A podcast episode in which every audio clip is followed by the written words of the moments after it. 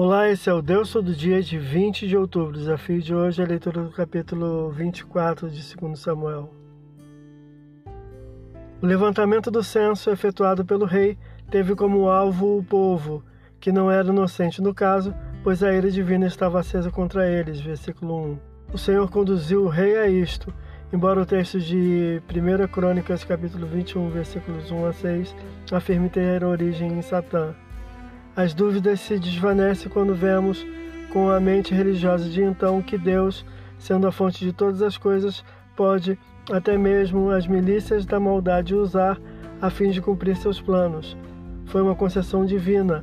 Satã, o autor da tentação, Davi, o autor da execução, Deus, origem da concessão. Deus não poderia ser a fonte direta daquilo que o próprio rei consideraria pecaminoso, versículo 10 condenando e punindo através de uma praga dentre o povo. A não ser por ordem divina direta, não se deveria levantar recenseamento do povo, considerado impiedade e falta de confiança no agir divino. Haveria de ter sido tomado, segundo a lei, o preço da redenção em prata para cada homem contado, com castigo de praga para o caso de haver negligência pela redenção que fora desprezada. Êxodo capítulo 30, versículo 12.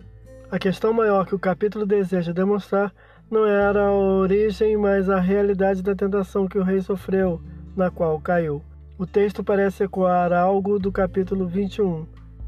O chefe do exército, Joabe, se opõe inicialmente à ordem, porém dispõe-se a cumpri-la, levando quase dez meses para tal, versículos 2 a 9.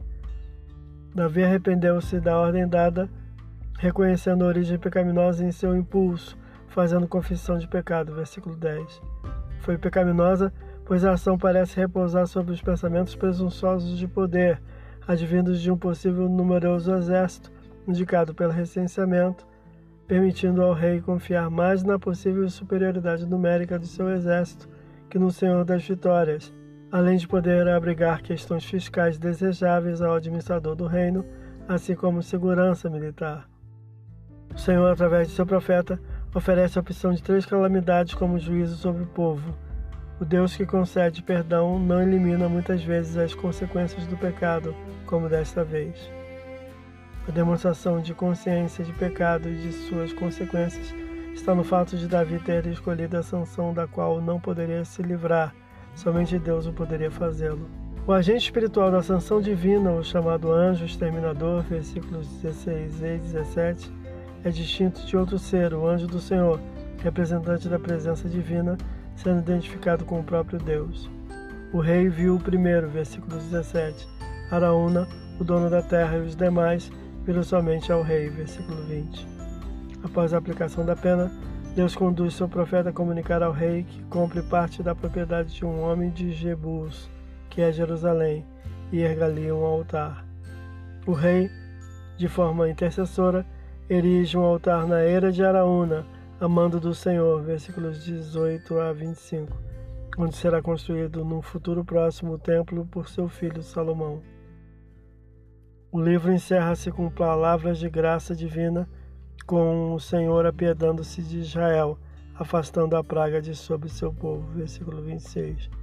Esse é o Deus todo dia. Boa leitura que você possa ouvir Deus falar através da sua palavra. Agora segue a mensagem de pensamento do dia do pastor Heber Jamil. Até a próxima.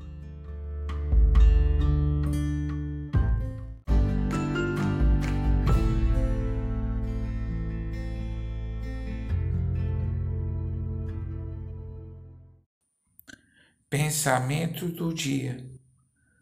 Muitos cometem pecados e justificam dizendo que foi por amor. Há muito engano do que seja amor. O amor verdadeiro que vem de Deus é mais do que sentimento, é atitude. Sendo assim, a ação será comprometida com as virtudes decorrentes do caráter de Deus. Pastor Heber Jamil, que Deus te abençoe.